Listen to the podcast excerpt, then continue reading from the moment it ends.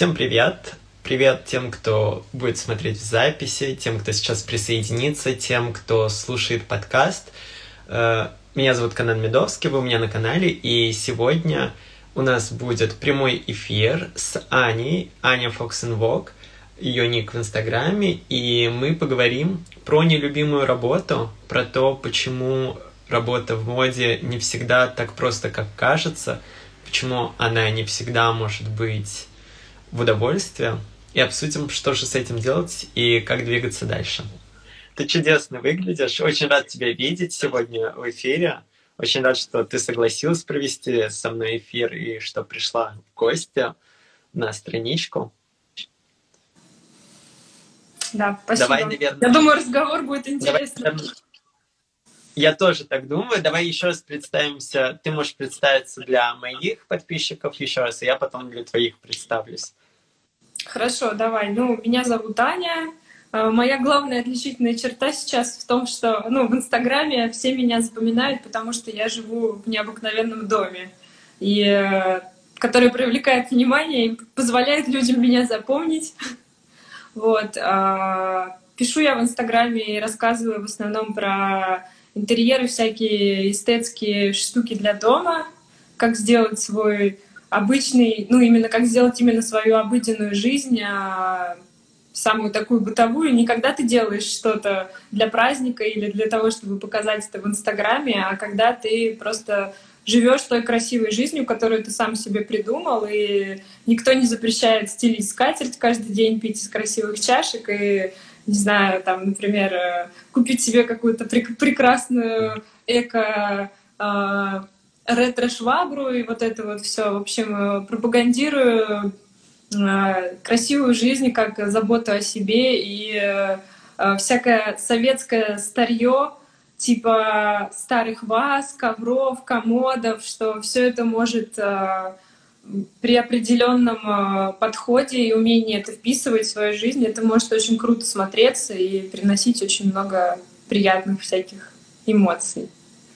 На вот. самом деле, это очень круто, то, что ты делаешь. Я абсолютно полностью со всем согласен. Я тоже поддерживаю вот эту идею э, эстетики в повседневной жизни, идеи заботы о себе, вот выражение заботы о себе таким путем. И именно поэтому я как раз начал вести YouTube-канал, начал делиться рецептами завтраков, чтобы именно э, принести эту идею вот красивых ну, завтраков. Да, ну вот йогурт переложу в стаканчик, и уже вообще совершенно, ну... И все, и уже совсем уже другое настроение. Другое настроение, другой, другой день, и ты уже такой весь. Ну это вообще так работает, такие простые вещи. Ну, если для человека да, это важно, если ему как бы он, он любит всякие красивые штуки, то это очень работает. Вот. И давай я представлюсь для твоих подписчиков. Меня зовут Канан, я стилист, я живу в Париже, и, наверное, я запоминаюсь людям именно тем, что я живу в Париже. И э, сейчас я делаю онлайн-разборы гардеробов. Э, если есть туристы, я делаю шопинг-сопровождение именно физическое. Конечно, до карантина это все происходило гораздо чаще. Сейчас у нас ограничен въезд э, в Европу, но я надеюсь, что это тоже скоро пройдет.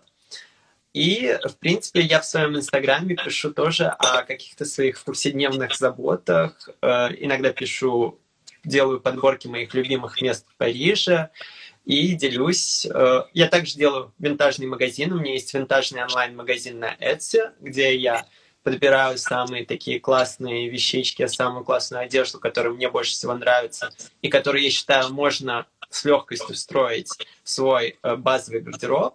Я их э, выбираю в Париже и продаю и доставляю по всему миру. Ну, это круто, на самом деле, очень. Мне очень нравится твоя страница, потому что на ней все выглядит очень естественно. Ну, нет ощущения какой-то... Ну, то есть ты действительно живешь в Париже и действительно это все показываешь, как оно есть, и нет надобности как-то специально это приукрашать. Ну, мне кажется, это очень круто. Это на самом деле То есть так, такая да, некоторая и... аутентичность, что это реально моя жизнь, и я реально это вижу все время. Не то, что я пошел там в Москве э, какой-то столик на, в кафе сфотографировал, как будто я сижу в Париже. Ну, то есть сейчас просто и очень многие Париж, играют да, с этой эстетикой, поэтому у тебя она такая настоящая. На самом деле, да. Ну, то есть для меня все, что я делаю, я стараюсь... То есть, например, может показаться, да, у меня есть такая рубрика как свеча на завтрак, да, то есть я люблю зажигать свечи на завтрак, и может показаться, что это все только для, карти... для красивой картинки, что это вот, типа, я поставил, сфоткал и потушил, на самом деле это не так, то есть это реально та философия, которая мне близка, это то, что я люблю делать, то, что я делаю э, всегда вот в своей реальной жизни. И я считаю, что я об этом писал вчера, ну, типа, а кто может запретить тебе а это делать? Потом сидишь просто макароны из кастрюли Да, да, да, да, да. Но я считаю, что если, если у тебя есть свечки, то их надо зажигать, ими надо пользоваться, и вот реально никто не может тебе запретить, ну, типа, зажигать свечи утром, почему бы и нет? То есть, если, если есть возможность, то пожалуйста, и это добавит какого-то праздника именно в твою повседневную жизнь, вот то, что ты говорил, то есть это делает твои будни более праздничными. И идея со свечками, кстати, вообще, когда она появилась в моей жизни, когда я впервые побывал в Копенгагене, и точнее так было, сначала я прочитал очень известную, я думаю, многие эту книгу видели, Хюге, да, вот «Секрет датского счастья», небольшая красивая книжка. Я там прочитал про то, что датчане, они даже жгут свечи с утра до вечера. Мне это показалось немножко надуманным, типа, что это вот в книге просто так написано, чтобы как более, ну, передать атмосферу более ярко. Но когда я побывал в Копенгагене и понял, что там действительно ты заходишь в любое заведение, в любое кафе, и там с утра до вечера горят свечи на столе, то это прям для меня, ну, это меня очень тронуло, мне показалось это очень крутым, и я подумал, а почему я не могу этого делать у себя дома? Я абсолютно согласна. Могу просто кивать и соглашаться, потому что это абсолютно, абсолютно то же самое. Давай мы потихоньку так. будем возвращаться Давай к возвращаться теме. К работе, Я думаю, да. сейчас очень классно и приятно поговорим про, про дом и про свечи. Про нелюбимую работу. Про ну, как-то такие срулили с этой темы. Ну, что, это вот опять же, то есть это, мне кажется, история про то, что зачем замечать, да, неприятные какие-то моменты и концентрироваться на них, если можно отвлечься вот на что-то более... Да, ну согласись, когда... тебе удовольствие когда у тебя есть нелюбимая работа, то даже если ты, собираясь на эту нелюбимую работу, утром зажигаешь свечи, это не, не спасает. Это, это так. То есть это реально не спасает. Привет. Надеюсь, тебе нравится мой подкаст. Ты можешь рассказать о нем своим друзьям, сделав скрин и поделившись в сторис. Отмечай обязательно меня. И давай поговорим уже, что же делать. Давай начнем с того, ну вот, ты работала в российском бренде, да, одежда? Да, ну, у меня, смотри, у меня такая была история, я... У меня есть э, ребенок, ему 5 лет, соответственно, я была в декретном отпуске, в декрете я не работала, потому что, ну, это на самом деле хороший вопрос, почему. Сейчас, э, если смотреть каких-то людей, в Инстаграме очень многие продолжают работать, и им прекрасно все удается. Но, наверное, это вопрос, э, может быть, мотивации или... Ну, короче, мне не удавалось. То есть я пыталась mm-hmm. какие-то брать подработки, мне не удавалось. А до декрета я работала тоже в российском бренде у Султаны Французовой. Ну, я думаю, ее многие знают. Она как бы была достаточно... Ну, как бы бренд был очень известным в России, вот. А, и, соответственно, после декрета, декрет, он как бы вызывает, э, ну, многие, мног, многим женщинам тяжело после декрета выходить на работу, так как я понимала, что я обратно в Султану Французову не выйду. Ну, так просто uh-huh. сложились наши... Ну, как так все так просто сложилось, вот. А, и мне просто страшно было вообще куда-то выходить. То есть я не, не чувствовала в себе уверенности, что я вообще, в принципе, могу куда-то выйти на работу. И как бы общее такое состояние было достаточно, ну, ну, как бы, наверное, это какая-то депрессия, действительно. То есть не то, чтобы я... Ну, не хочется, чтобы это звучало, что я себя оправдываю, что а, вот, мне было так плохо, я была в депрессии, ничего не могла сделать. Ну, скорее, как бы, ну, я пытаюсь просто какие-то факты вот констатировать. Наверное, да, это было так. И мне было очень страшно искать работу, то есть даже на том этапе, что мне нужно было переписать свое резюме, я даже не могла за него, в принципе, сесть. Секунду. Да, можешь взять печеньку. Вот она реальная жизнь. Вот она инстаграмная реальная жизнь. Вот, и а, мне было, ну, как бы я не могла даже сесть за это резюме, потому что мне казалось, что, ну, я не, ну, как бы мне это просто вызывало такую бурю, как бы, каких-то негативных эмоций и, как бы, самобичевания и всего, что я, ну, мне казалось, что я вообще никуда не выйду, то есть я попыталась предпринять какие-то шаги, я съездила на а, такое бывает, как профориентирование, когда ты проходишь а, большой-большой да. тест, ты там сидишь, ты, ты там часа полтора проходишь тест, который определяет, в чем у тебя способности, то есть там разные задания и на математику, и на визуал, и на язык, и потом, соответственно, получаешь как бы некий результат, и потом после этого теста ты еще полтора часа разговариваешь а, с психологом, который тебе помогает интерпретировать результаты этого теста, угу. ну и сделать некие выводы, ну как бы, куда бы ты мог а, пойти.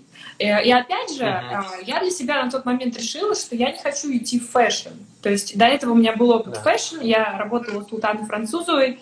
А, ну, как это бывает в российских брендах, сложно даже сказать, а, какая именно у тебя была позиция, потому что когда все такое маленькое и людей мало в компании, то ты и email рассылками занимаешься, и э, какие-то публикации в журналах организовываешь, и мероприятия организовываешь, и, и за съемки тоже отвечаешь, это, кстати... там, как продюсер собираешь команду. То есть ты занимаешься да. как бы вот, ну, всем, по сути. Вот. Это, и не, этого... не только российская тема, это везде. Вот э, скажу, что это вот в Париже то же самое. Если ты устраиваешься на работу в небольшой бренд, будет ситуация абсолютно такая же. Ну, вот да, вот есть такое. И э, из-за того, что ты занимаешься всем, иногда возникает такое ощущение, что ты как бы все по верхам. То есть ты вроде бы все, но вот у тебя нет возможности углубиться во что-то, ну, отточить какое-то мастерство, а, а, посвятить сто процентов своего времени, там, не знаю, именно продюсированию съемок или именно email рассылки, чтобы ты прям вот, ну, изучил это все. Ну, то есть это просто получается невозможно, потому что ты как бы у тебя очень широкая сфера ответственности. Вот, и мне это не очень нравилось. Вот. А, а до этого я работала ассистентом э, пиар-директора. Это были бренды Угло и там же Дарель. А, соответственно, там была работа в духе, как в фильме «Дьявол носит Прада». Ну, то есть моя позиция была вот такая. Я была ассистентом, и я как бы... Ага. Ну, только без всяких фиг плюшек. То есть, как в кино не было, что там какие-то показы, бесплатные шмотки, ничего. Я просто сидела как, а, как такой маленький, а, ну, не знаю, эм, ну, мне почему-то напоминает какое-то маленькое животное в норке, которое вот сидит просто, ему прилетают задачки, и он такой все просто да. ну, решает все эти задачки тихо. То есть он никуда не выходит, никто его не знает, ну, вот такое. Мне это все не нравится. Давай, наверное, еще а? развеем, развеем, быстро, развеем для наших зрителей миф, что на самом деле ни в редакциях журналов, ни на каких, ну, ни в фэшн-корпорациях нет вот этих огромных складов с одеждой, где ты можешь просто прийти вот так, зайти там, выйти из офиса, зайти в склад, выбрать лук, который ты хочешь, взять сапоги Шанель, взять платье Диор, одеться и пойти по своим делам. То есть такой реалии нет. Даже в журналах если есть комната с вещами, то это вещи, которые ожидают возврата в шоурумы или возврата ну в да, они, конечно, да? все под отчет, и наверняка еще ты за них и отвечаешь. Вот, да, то есть если еще что-то испортишь, то тебе еще спасибо никто не скажет за это. Да, и вот эта вот компания, где я работала ассистентом пиар-директора, несмотря на то, что, э, ну, как бы вот этот бренд Hublot, да, это как бы, ну, это, да. ну, очень, знаешь, да, это часовой бренд? Я знаю, да, это часовой. Да. Ну, все ну, знают, как бы, он супер, это как бы да. очень высоко, это супер люксовый да. уровень, но как бы в офисе, да, то есть я ожидала, когда туда шла, но это было, конечно, там после института, ну, ты ожидаешь какой-то fashion-флер, ну, что-то вот, что там будет что-то, а там ничего не было, вообще ничего, ну, ничего из этого fashion а не было. То есть, ну, обычный там в соседнем кабинете там бухгалтера сидят, то есть какого-то вот, общ... то есть ты думаешь, сейчас я приду, там будет ну, как бы люди, которые вот в этом во всем, а там просто обычные бухгалтера, секретаря, там, финансовый отдел, и как бы, и ты такой, а что вообще? Где все? Где, где, где мода, где нарядные люди, где вот эта ну, какая-то некая красивая жизнь, которая с этим ассоциируется? Этого всего не было. Ну, как бы, ну, То есть я общалась там, например, ну, приходили э, стилисты из журналов, брали вещи из коллекции, то есть mm-hmm. я отвечала за как бы пресс-коллекцию, но какого-то вот чего-то вот этого всего, чего люди там ждут, ну, этого там нет реально. Ну, вайба, вайба вот этого нет. Нет, нет кофе Starbucks по утрам в стаканчике, нет воды. У меня, не знаю, у меня очень отложилось в голове вот этот момент из «Дьявол носит Prada», где ей там наливают воду Сан-Пелегрино в стаканчик, раскрывают ей журналы стопкой. То есть этого действительно нет. И даже когда ты работаешь в fashion-компании, у тебя зачастую нет времени, чтобы листать какие-то журналы и что-то делать. Я знаю по опыту вот своих друзей, кто работал, например, в бренде Кристиан Диор, да, в Диоре, который мы все знаем, в офисе. Они иногда, особенно на Week, они могут работать до трех часов ночи. И, то есть они работают до трех часов ночи, идут домой, спят, и в 9 утра они должны опять вернуться в офис. Так что все не так просто, как кажется, и все не так легко.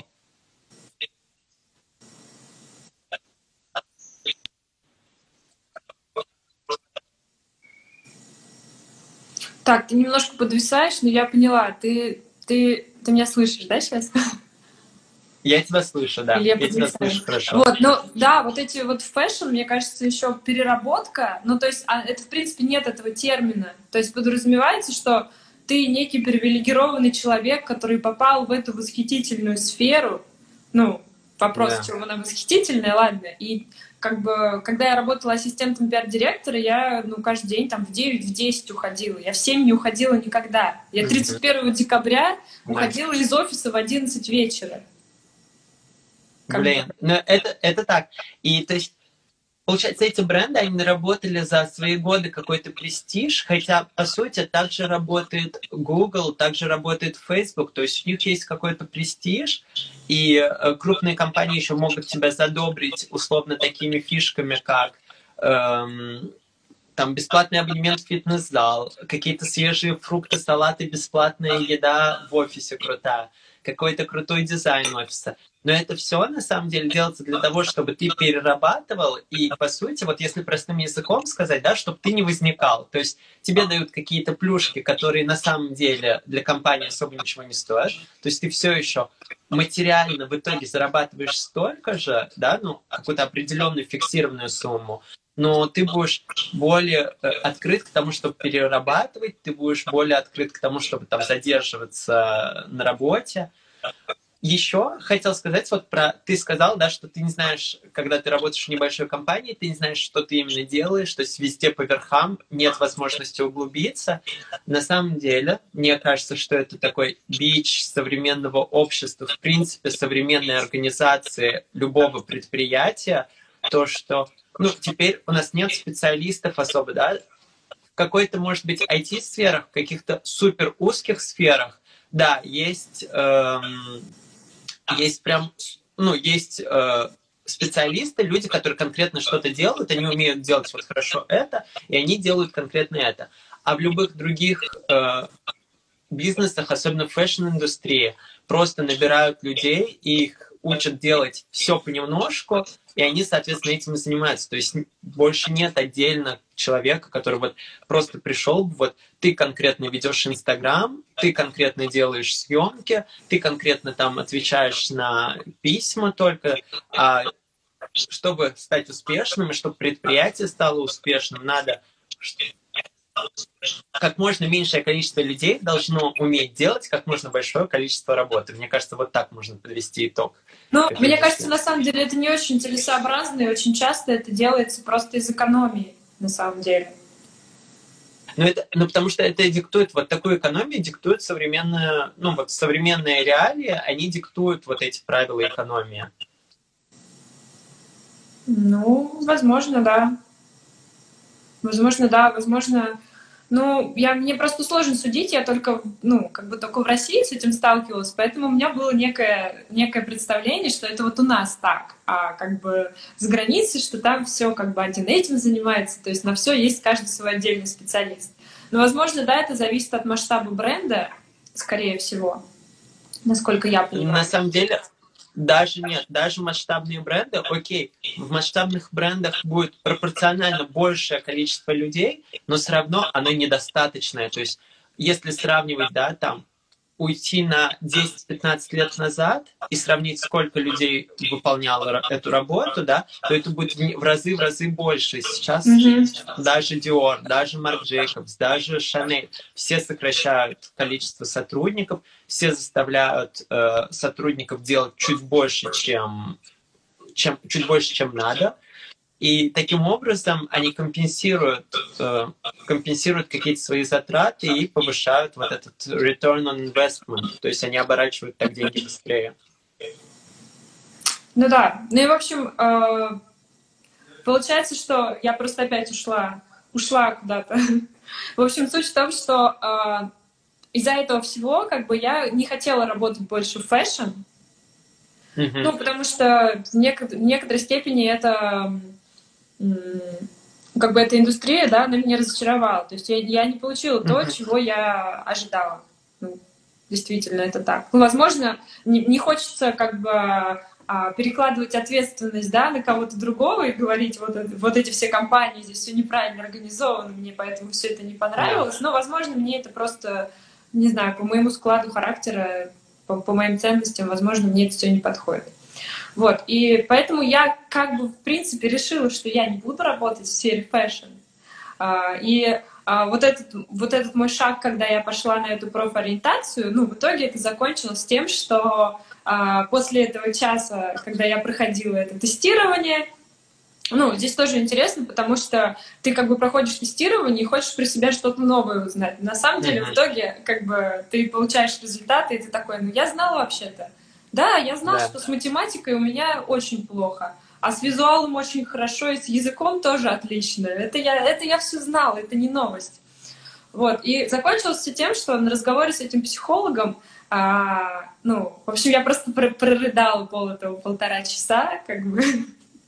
Вот, то есть мое ну, состояние было приблизительно такое.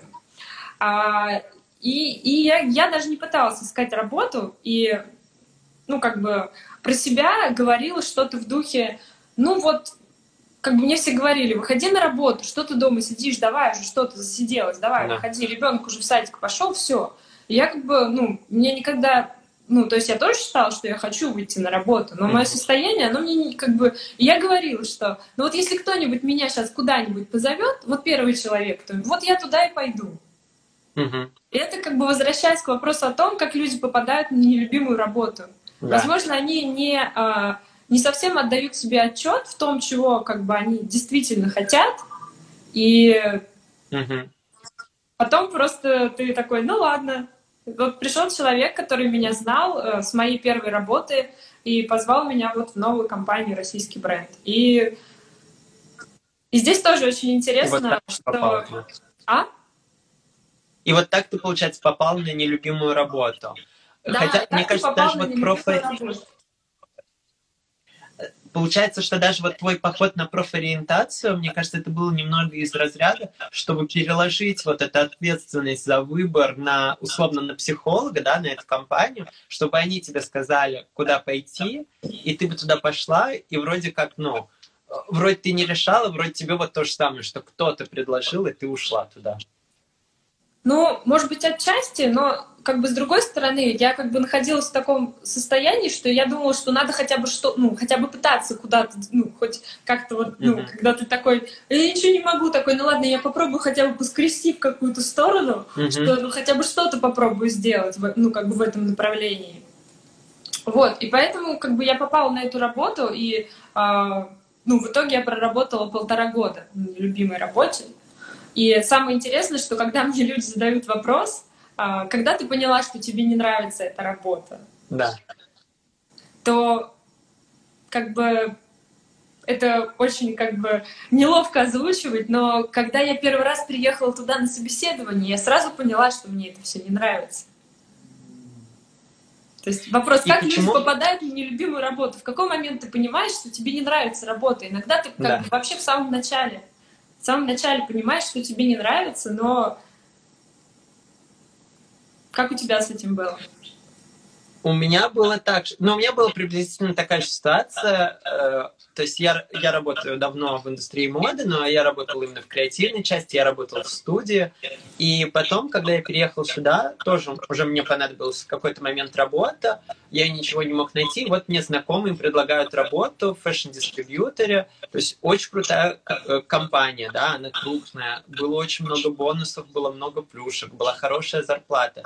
Но вот у меня то же самое было. То есть я когда уже шел на собеседование, я когда устраивался, у меня была идея поработать там месяцочек, поискать другую работу, которая мне реально будет нравиться, и уйти. Но в итоге этот месяц растянулся там практически на год. И только когда... Но в моем случае я сам так и не решился уйти, то есть уже компания э, со мной расторгнула контракт. Но вот это, наверное, был первый случай в моей жизни, когда вот новость, хотя у меня не так много увольнений было, у меня на самом деле это и было первое такое серьезное увольнение, и это был тот случай, когда я прям выдохнул, то есть я был рад, что меня уволили, что за меня, опять же, что за меня сделали этот выбор, за меня приняли решение, и это было такое облегчение, понимать, что все, мне больше не надо ходить на нелюбимую работу, мне больше не надо заниматься тем, что мне не очень близко, ну, близко по духу, а я могу вот уйти и делать то, что я реально люблю. Ну, то есть, получается, ты тоже сразу, когда ты уже, когда шел на эту работу, ты уже понимал, что это не то в самом начале. По сути, да. Но вот я никак не мог, я, то есть в течение года я не мог решиться себе приз... Я ну, никак не мог себе признаться, что все, что это точно не мое, что мне надо уйти. Да, я тебя понимаю. И вот здесь нам еще написали комментарий, что да иногда заставляет идти на нелюбимую работу. Ну, вообще-то, да, невозможно говорить о работе в отрыве от зарплаты.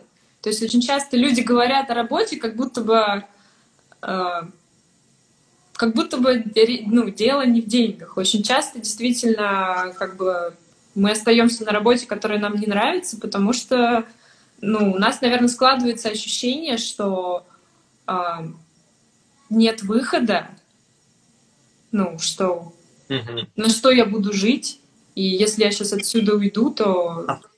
то что? А да? по сути, вот иногда нужда заставляет идти на нелюбимую работу. Я так скажу, что всегда нужда заставляет идти на какую-либо работу. То есть мы на работу идем, потому что нам нужны деньги, потому что так устроено наше общество, что мы работаем, мы получаем деньги, мы живем. И без денег, ну, мало кто может себе позволить э, не работать, да, чтобы нормально жить. И, в принципе, я думаю, те, кто могут себе позволить, они, может быть, и пользуются этим шансом и не работают. Так что, э, ну, то есть, эта история не про нужду и нелюбимую работу, это история про то, что, в принципе, обществом установлено так, что нам нужно работать, и мы работаем. Но в наших руках выбрать, куда пойти работать, определить, что для меня сейчас важно и как я хочу ну, как я хочу построить свою дальнейшую жизнь. Потому что заработать деньги можно, мне кажется, практически в любой сфере. То есть все зависит только от тебя, от того, какие ты усилия приложишь к этому.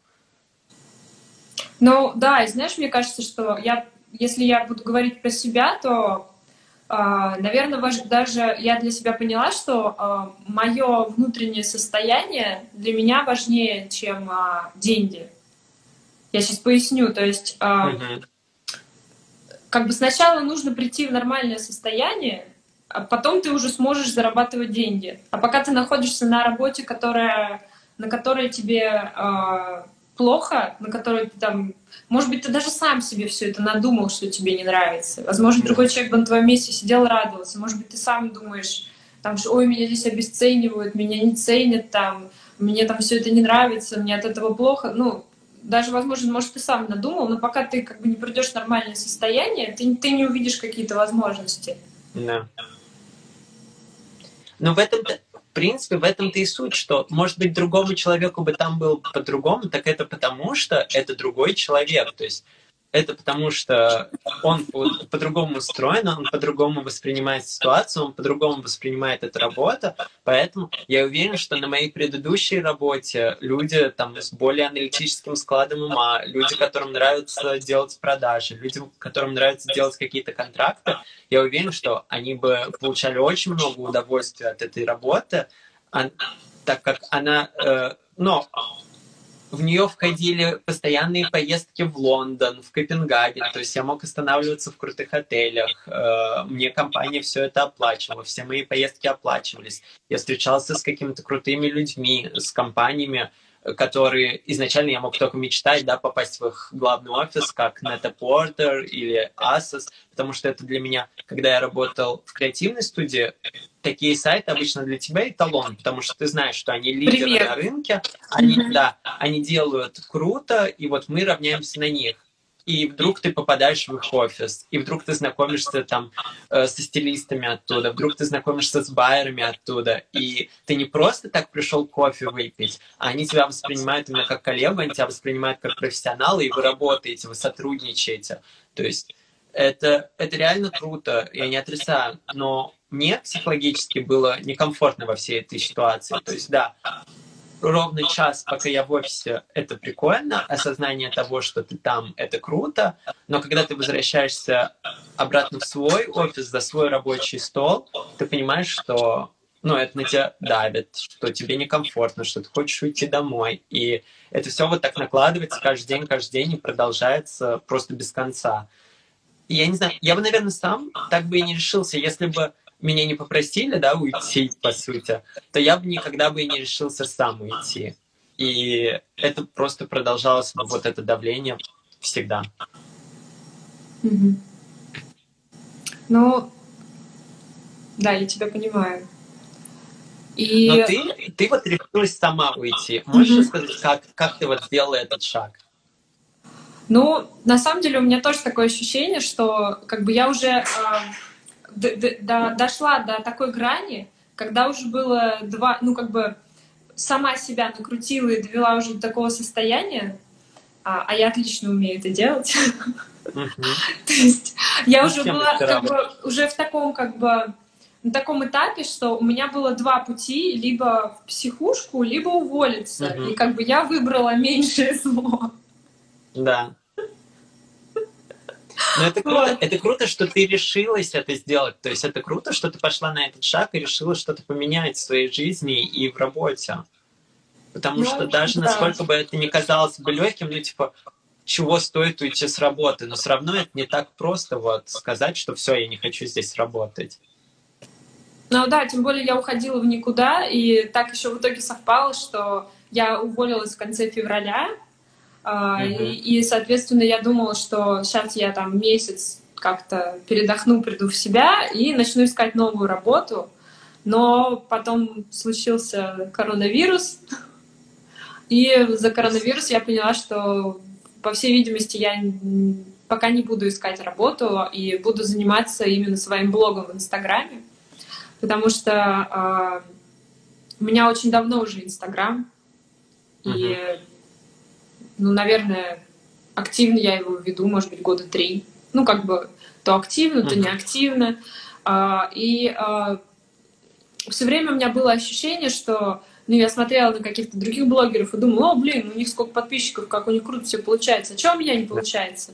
И как бы в итоге я поняла, что чтобы что-то получалось, ну это очень как бы просто звучит, нужно просто прикладывать достаточное количество Нужно усилий. просто и, хотя бы что-то делать. Да, и посвящать как бы своему делу достаточное количество времени. И я решила, что я, э, ну, как, как минимум еще год буду заниматься только Инстаграмом, потому что Инстаграм э, может приносить доход, как да. бы я вижу это на... Ну, он и сейчас приносит мне небольшой доход. Я вижу на других блогерах, как это работает, и а, понимаю, что как бы я тоже могу свой Инстаграм а, монетизировать и жить, как мне нравится, работать так, как мне нравится. И то, что я делаю в Инстаграме, а, снимаю, делаю какие-то подборки интерьеров, а, мне нравится продвигать какие-то свои вот эти Uh-huh. вот эту любовь к старишку. Мне нравится, что люди прислушиваются и собирается какая-то компания людей вокруг моей страницы, людей, которые разделяют мои мои вкусы, мои взгляды, вот. И я поняла, что я просто как бы все свои силы сейчас э, направлю на это, и работу по найму не буду искать на данном этапе. То есть я не говорю, что я никогда не буду больше работать по найму. Но на данном этапе я решила просто проверить эту гипотезу, а что если я э, попробую э, максимально вложиться э, в это дело, и тогда мы пос и посмотреть, какой будет результат.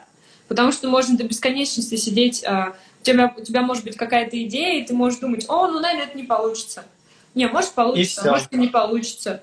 Но у других получается, у меня не получается.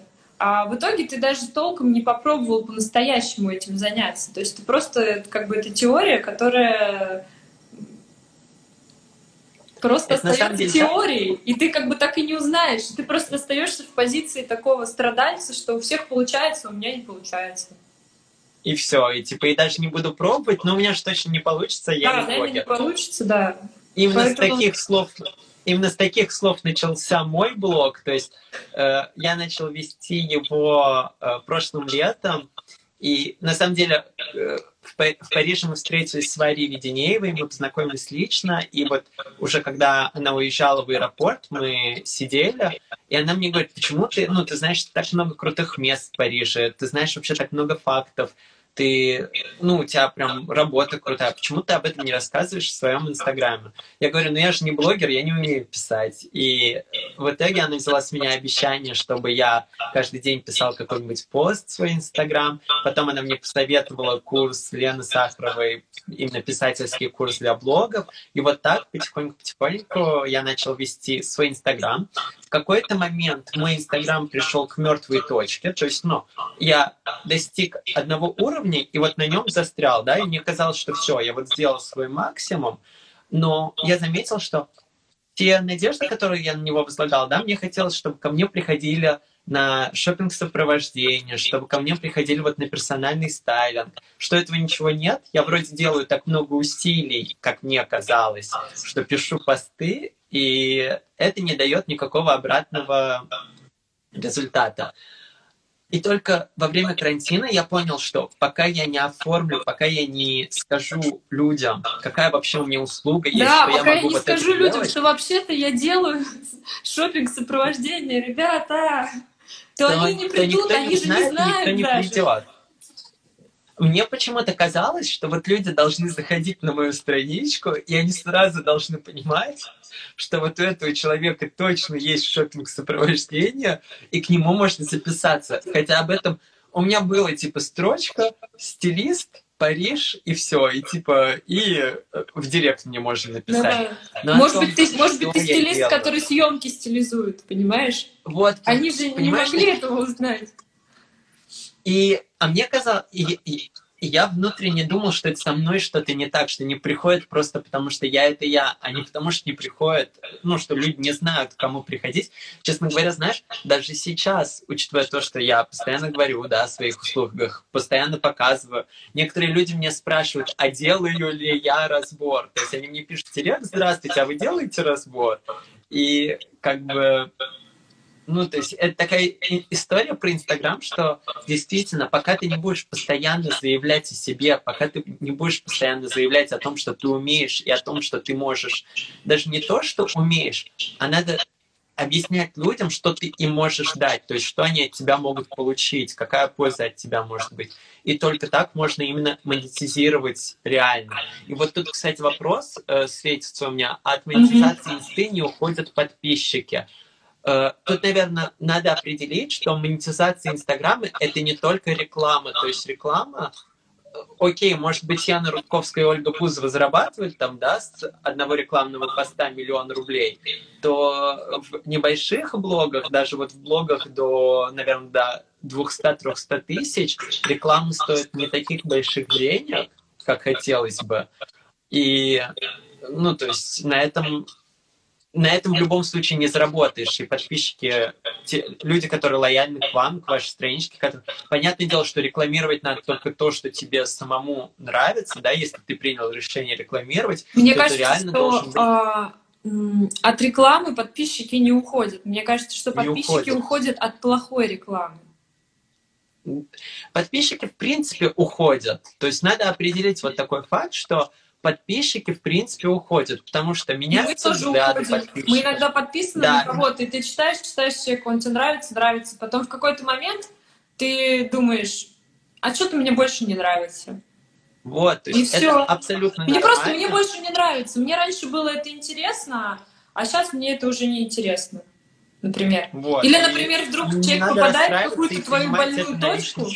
И, и ты от него отписываешься, чтобы не испытывать какие-то неприятные эмоции, например. Да. Вот я сразу скажу, если кто-то из нас, э, из наших, э, вы что все перезнакомились, э, если кто-то из нас смотрит и развивает свой блог, то знаете, что это будет абсолютно нормально. От вас будут уходить подписчики всегда. Это происходит со всеми блогерами. У кого тысяча подписчиков, и у кого сто тысяч, и у кого миллион подписчиков. Единственное, что надо делать, это создавать искренний контент, это создавать, ну, делиться тем, что вам нравится, и, соответственно, будут просто приходить другие новые люди на их место, и у вас со временем организуется какая-то вот основа, основные подписчики, да, которые супер лояльные к вам, и вот люди, хотя даже люди из этой основной группы, они тоже спустя какое-то время им может перестать нравиться то, что вы делаете. Вы ну, можете начать да. что-то делать. Вы можете начать делать что-то другое, и это не будет заходить людям. Но главное, чтобы это заходило вам. Вот это самый главный наверное, совет, чтобы не потерять свою мотивацию, чтобы не выгореть, это всегда делать только то, что заходит и нравится конкретно тебе, а уже аудитория под тебя подстроится. Да, я с тобой согласна. И смотри, мы с тобой опять ушли в, инст... в тему Инстаграма. Да. Тема работы. Да. Давай еще, знаешь, что обсудим, что а, мы часто не можем уйти а, с работы и поменять работу, потому что а, потому что нам нужны деньги, и когда мы уходим с работы, денег нет. Вот э, в этом случае все э, разумные люди э, откладывают себе некую подушку безопасности, чтобы ты мог, э, когда тебе в любой момент припрет, ты больше не сможешь или ты примешь решение уйти, э, чтобы ты мог спокойно уйти, какое-то время у тебя будет, э, будет э, финансовая подушка, которая будет обеспечивать тебе э, безопасность и какое-то время даст на то, чтобы найти новую работу или, может быть, э, пойти чему-то научиться новому, чтобы устроиться на новую работу. Э, вот. И э, вот что я могу про себя, например, сказать. То есть э, я знала, что нужна финансовая подушка. Вот ты, например, знал, что она нужна? Я, я это знал, но я потратил свою финансовую подушку на работе. Мы сейчас поговорим об этом. Вот, и я тоже знала, что она нужна, но у меня ее не было. И как бы, хотя у меня была ну, нормальная зарплата, ну, не сказать, uh-huh. что супер огромная, ну, ну, как бы нормальная. Вот. И, в принципе, можно было бы что-то откладывать, но я ничего не откладывала, потому что а, мое моральное состояние на работе, его нужно было все время мне нужно было себя подбадривать покупками, например, а, или, например, всю прошлую зиму я ездила на работу на такси, потому что uh-huh. офис у нас находился в Перово, я живу на Таганской. Ну, это, в принципе, мне изначально эта мысль казалась э, странной. Обычно люди в центр на работу ездят, как бы, чтобы, ну, чтобы наслаждаться центром, что ты выходишь после работы, идешь по красивым улицам, смотришь на красивые дома. Я, наоборот, ездила на окраину. И я просто ездила на такси там несколько месяцев. Ну, грубо говоря, я могла бы там эту сумму отложить в финансовую подушку. Но когда ты работаешь на работе, которая тебе не нравится, ты очень сложно откладывать деньги, потому что а, тебе нужно себя поддерживать а, покупками, какими-то сервисами. Ну, как у тебя с этим было? У меня была абсолютно такая же ситуация, но я работал в центре, у меня было... Во-первых, я знал про подушку безопасности, я знал, что она мне нужна. У меня она даже была в какой-то момент. Но в итоге, когда она была в какой-то момент, когда я зарабатывал гораздо меньше, потому что я знал, что денег не хватает, соответственно, надо что-то откладывать, чтобы потом мне было чуть легче в будущем. И когда я устроился на эту последнюю работу, у меня резко увеличилась, прям значительно увеличилась зарплата. У меня была очень, э, ну, у меня была высокая зарплата. И в итоге я понял, что вроде теоретически я теперь могу откладывать больше, я могу позволять себе больше. Поэтому я начал очень много тратить. И, соответственно, в, какие- в какие-то моменты я такой, ну, возьму сегодня вот из подушки безопасности, да, а как только мне придет зарплата, я просто в два раза больше отложу, и как бы и верну вот то, что взял на место, и, соответственно, еще добавлю плюс. Но в итоге я месяц. И это просто ушло в то, что под конец, когда меня уволили, у меня на подушке, ну вот да, на сберкнижке практически ничего не осталось. И опять я начал э, откладывать только когда... когда От подушки, от подушки безопасности осталась только наволочка. Да, точно.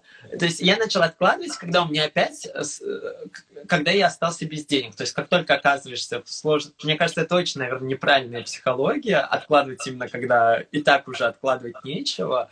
Но я скажу, что откладывать всегда есть что. То есть при любом доходе... Сейчас мы не говорим, конечно, я знаю, я был в шоке. Это было очень неприятно, когда я прочитал эту статью, что в России там у большего ну, у, я не знаю, какой там огромный процент людей, да, большая часть россиян зарабатывает меньше 15 тысяч рублей. И понятное дело, что в сегодняшних реалиях, если ты зарабатываешь 15 тысяч, ты не можешь откладывать физически. То есть э, я поражаюсь э, и, наверное, ну, ну, нельзя сказать, что я восхищаюсь этими людьми, но это очень э, большие усилия, и это очень ну, как бы стильно, когда люди могут, себе, могут как-то прожить на такие деньги.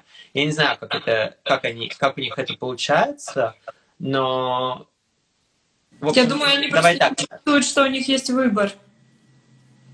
наверное. Ну, будем, скажем так, что вот эта подушка безопасности, да, наш разговор сейчас не касается вот ситуации, когда зарплата реально там 15 тысяч, хотя есть же еще меньше, есть 12 тысяч, я слышал, зарплата. И но у меня была не такая зарплата, но я все равно не откладывал. Вот о чем я. Да, в общем, нужно откладывать. Как бы вывод такой. Вывод Нужно такой, откладывайте, ребята, откладывайте как можно больше. Откладывать надо сразу в начале месяца, иначе в конце месяца ничего никогда не получится отложить. Э, определить. Вот э, очень классный совет я получил, что надо сначала определить, на что ты откладываешь. Реально решите для себя, на что вы откладываете, зачем вам эти деньги и сколько вам надо откладывать. Тогда вы сможете рассчитать, то есть у вас будет определенная сумма, которую вы хотите накопить, э, у вас будет определенная мотивация, и, соответственно, у вас будет определенный план действий, у вас будет определенный KPI, чтобы откладывать. Э, Давай поотвечаем на вопросы, потому что Давай. осталось последние 10 минут, и я видел, что тут прям э, задав... что-то Саша Лыгин писал. Вы, вы что, все перезнакомились, да, Саша? Да. Вот пишет, любимая работа может мало денег приносить, поэтому люди терпят. На самом деле, как я говорил э, где-то в середине эфира, э, любая работа может приносить достаточный доход. Все зависит от того, как вы себя преподносите, как вы продаете свои, ну, вот Ну, продаете знаешь, себя, может- свои услуги. может, Может быть, например, какая-то компания, где тебе все нравится, и тебе нравится то, что ты делаешь, тебе нравятся люди, которые окружают, но ты можешь получать за это мало денег.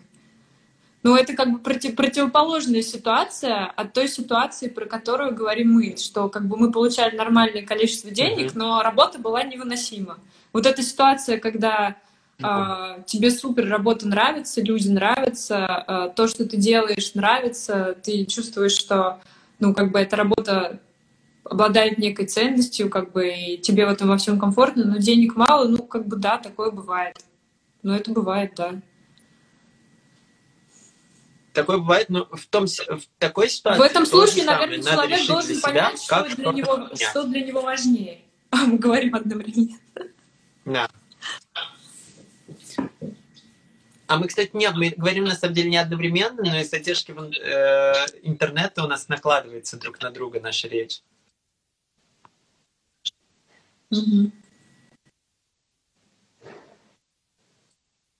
Вот смотри, пишут, зато ты здесь?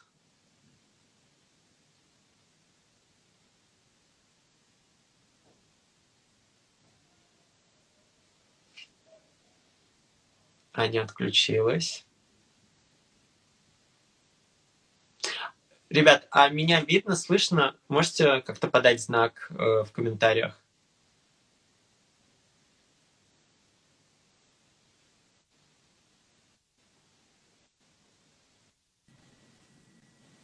Я просто вижу, то я подвисаю, так, то ты Аня подвисаешь. прорывается связь. О, ты вернулась.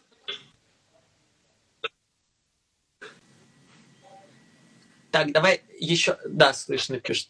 Э, вопрос вот э, еще. Зато в рекламе зарплата очень маленькая. Я 8 лет назад за 35 тысяч э, рублей работала. А тоже, это же не про рекламу. В рекламе можно зарабатывать огромные деньги. Я знаю прекрасно это, потому что я сам, когда работал стилистом именно коммерческим, все, все обожают коммерческие проекты, все обожают рекламу, потому что реклама оплачивается, ну, только реклама оплачивается высоко в мире моды. Э, Ань, ты тут?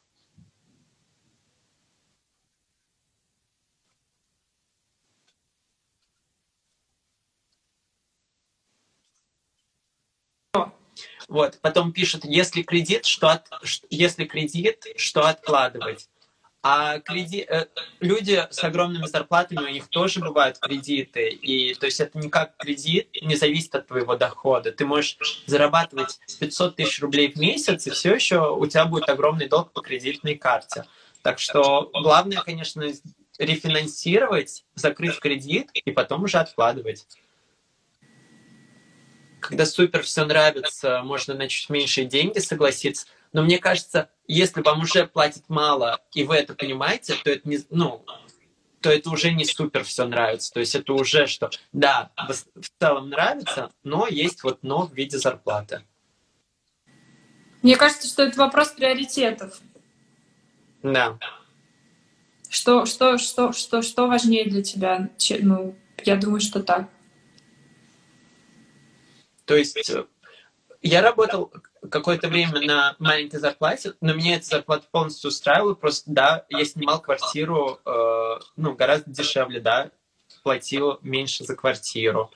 Э, как-то, ну, это был другой образ жизни, хотя все еще старался оставлять какую-то эстетику, но, но меня все устраивало на этот момент. То есть у меня не было «но», что, блин, мне же мало платят. То есть мне казалось, что да, вот эта работа классная, она вот столько стоит, и а вот я не говорю прям мало, а чуть меньше, зато спокойнее рядом с домом и так далее. Ну да. Ну, в принципе, это... так если, если спокойно рядом с домом и так далее, и не прям мало платят, то надо решить для себя, либо работа нравится такая, либо нет. Что ты думаешь, Ань? Ну, я думаю, что, опять же, да, это вопрос приоритетов. Если приоритет в том, чтобы было спокойно и рядом с домом, и как бы этого достаточно, чтобы ты чувствовал себя комфортно, то, то, то да. Ну, мне кажется, что каждый человек на самом деле э, э, ну, может честно себе признаться и понять, нравится ему его работа или нет. То есть на самом деле внутри себя я такой, ну мне вроде, не, вроде все нормально, нет, ну мне вот это, вот это не нравится, нет, ну, наверное, зря я придираюсь, наверное, на самом деле все нормально, наверное, вот, ну, как бы, на самом деле, внутри себя ты всегда знаешь, нравится тебе твоя работа, ну, как бы, ты, ну, можешь себе честно ответить. Слушай, а вот, кстати, вот здесь я, наверное, с тобой не совсем соглашусь, потому что как раз-таки я, ну вот лично я, я так и не смог себе признаться. То есть, да, я внутри понимал, что работа мне не нравится, но было именно, как раз были э, те фразы, про которые ты говорила, что, может быть, мне кажется, может быть, я накручиваю. Ну, в принципе, ты тоже в начале... Ну, в принципе, если говорил, ты накручиваешь, значит, уже что-то не так. Если ты уже да, такой... Но ну, как бы Но ты уже, ты уже себе... как бы у тебя конфликт получается. То ли мне нравится, то ли... А может быть, это во мне дело, с ними все нормально, а мне почему-то не нравится. Мне должно нравиться, а почему мне не нравится? Мне должно, должно это нравиться. Вот это уже, вот этот диалог вот. уже говорит о том, что что-то здесь не то. Вот, и я бы ну, то есть сейчас бы, может быть, я уже вот поговорив, да, с тобой и в принципе, размыслив на эту тему, я понимаю, что, может быть, если бы я вернулся бы обратно, то я бы себе сказал бы сразу, что все, это не твоя работа, э, ну, тебе надо уйти. Хотя, с другой стороны, я не знаю, ушел бы я или нет, потому что, потому что деньги решают все, конечно. И то есть это опыт в любом случае. Э, я, наверное, подведу для себя, ну вот э, со своей стороны я подведу такой итог нашего сегодняшнего разговора. Любой опыт, это он ценный, он нам все равно что-то дает, он нам дает какую-то пищу для анализа, он нас чему-то учит, и никогда не поздно сказать стоп. И даже если вы проработали уже 10 лет на нелюбимой работе, то, может быть, сейчас самый, самый нужный момент, чтобы это прекратить и сказать себе, что что-то не так. Но расстраиваться, что ты потратил часть своей жизни, ты потратил какое-то время на то, что тебе по-настоящему не нравилось, расстраиваться на этот счет точно не надо, а надо решать и двигаться дальше. Ну да, я согласна с тобой. Вот, так что я думаю, я думаю, это так. Ну что, мы будем тогда прощаться, потому что сейчас уже закончится да. эфир. И надеюсь, ни у кого не осталось вопросов незакрытых. У вас есть еще минутка, чтобы успеть написать. Эфир потом я залью сразу в HGTV, и в следующий вторник, вторник, по-моему, да, он выйдет в виде подкаста. Вы можете подкаст послушать на всех платформах, в Apple Podcast, на Spotify и ну, практически на всех больших площадках для подкастов. Ну да, и там же так можно что... какие-то комментарии оставить тоже, если интересно да, что-то у нас спросить. Поставить. Потому что немножко, мне кажется, сумбурно получилось, но если что-то осталось непонятно про нелюбимую работу нашу, то пишите, да. задавайте вопросы. Глядишь, решимся на второй эфир. Да, будь, будь, будь, мы, мы будем год говорить на эту тему. Но на эту тему, на самом деле, можно говорить бесконечно, бесконечно. потому что это, здесь столько моментов, здесь столько подводных камней, здесь столько вот факторов, которые на все это влияют, что можно обсуждать просто. Согласна. Целый цикл передач. На самом деле очень, очень забавно. А, у меня было несколько постов про мою работу, где я писала, как я работала на нелюбимой работе, как я себя там плохо чувствовала. Ну, это было в феврале, когда я уволилась. И да. э, недавно я проводила опрос у себя в сторис. Я хотела понять, насколько люди меня знают. И у меня там был опрос в серии, там, как меня зовут, ну, то есть иногда mm-hmm. ты смотришь сторис человека и подписан, да. но ты даже не знаешь, что он там Маша, Лена, как бы ты как бы не знаешь. И там половина людей не знали, что я Аня, например. Но когда у меня был вопрос, что я сделала в феврале, то там были разные варианты. Один из вариантов был уволилась ли любимой работы. Там все правильно ответили. То есть люди не запомнили, как меня зовут, но вот этот а, болезненный, как бы, вот эта тема, она очень актуальна для многих. И как бы люди, люди это запомнили. То есть и поэтому это такая тема, действительно. Да. Очень многие люди в комментариях писали, что я тоже себя так чувствую, у меня тоже такая проблема. Вот. Но, кстати, это возвращается к тому, если кто-то, опять же, развивает свой блог и хочет монетизировать какие-то свои знания, свои навыки, мы возвращаемся к тому, что надо постоянно о них напоминать, надо постоянно говорить о том, что вы делаете, что вы можете дать людям, потому что не факт, что они это запомнили из ваших предыдущих сторис, не факт, что они запомнили это из предыдущих постов, поэтому всегда напоминайте, всегда говорите о том, что вы делаете, о том, что вы любите делать, и это именно принесет уже свои плоды. Ну что что, все, мне э, Инстаграм уже говорит, что осталось 30 секунд, так что прощаемся. Всем спасибо за внимание. Всем спасибо. Тебе спасибо, спасибо большое, что пригласил, потому что сама я бы не решилась. Я очень рад, что ты согласилась, честно. Мне было очень приятно, и я рад, что мы вот так поболтали. Да, было классно. Все, пока. Спасибо.